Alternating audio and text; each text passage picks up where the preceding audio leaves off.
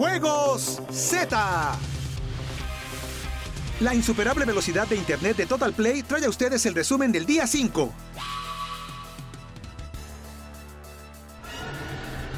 Vaya que tuvimos satisfacciones en este día de actividades en los Juegos Olímpicos de Tokio 2020, en el que cayó una medalla más para México y en el que se escribieron nuevas historias dignas de ser comentadas.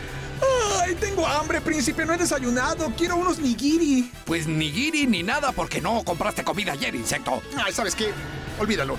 Las clavadistas mexicanas Alejandra Orozco y Gabriela Agúndez se colgaron el bronce en los clavados sincronizados desde la plataforma de 10 metros.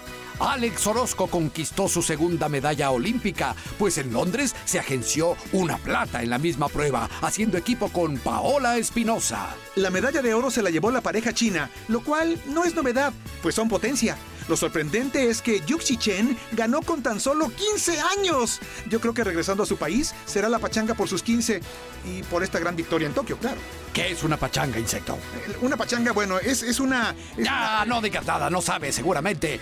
En las mexicanas lucharon como nosotros lo hacemos ante todos los temibles rivales. La novena azteca enfrentó a Canadá por la medalla de bronce, pero las de la hoja de maple se impusieron en siete entradas por pizarra de 3-2 en un emocionante duelo como los nuestros, insecto. Claro, somos de lo mejor, pero felicidades a las canadienses. Pero invitaremos a un amigo a que las convierta en chocolate. Ya saben de quién se trata, ¿verdad? Aquel que dice, "Oh, oh, oh, me voy a convertir en chocolate. ¿Que ese no es un ratón muy famoso?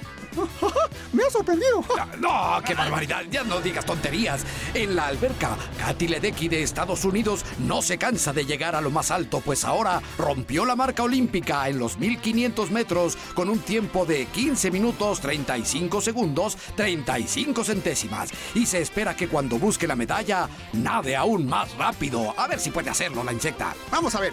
En el taekwondo, el mexicano Carlos Sansores fue eliminado en octavos de final por el croata Iván Sapina, mientras que Briseida Acosta también fue derrotada en la misma ronda por la francesa Altea Laurent. De cualquier modo, son grandes guerreros. ¡Ay, qué bonito hablas el francés con acento de Irapuato! Eh, por supuesto, es que ahí se habla muy buen francés, creo. Bueno, en el boxeo femenil, Esmeralda Falcón y Brianda Cruz se apuntaron un lugar en la historia del boxeo azteca, pues ninguna mujer había representado a México en unos Juegos Olímpicos. En el ring cayeron, pero prometen entrenar más y volver más fuertes. Espero que se metan a una cápsula rápidamente. Sí, para que eleven su ki.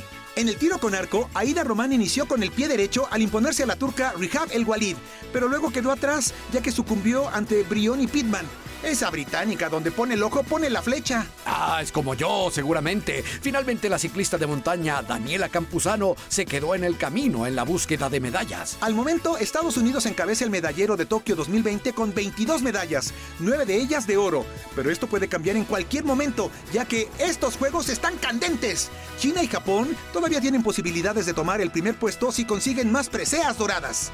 Y mañana la selección azteca se mide ante Sudáfrica en un juego de alto calibre que no se pueden perder, insectos. Claro que no, les mando un Kame. No, no digas más.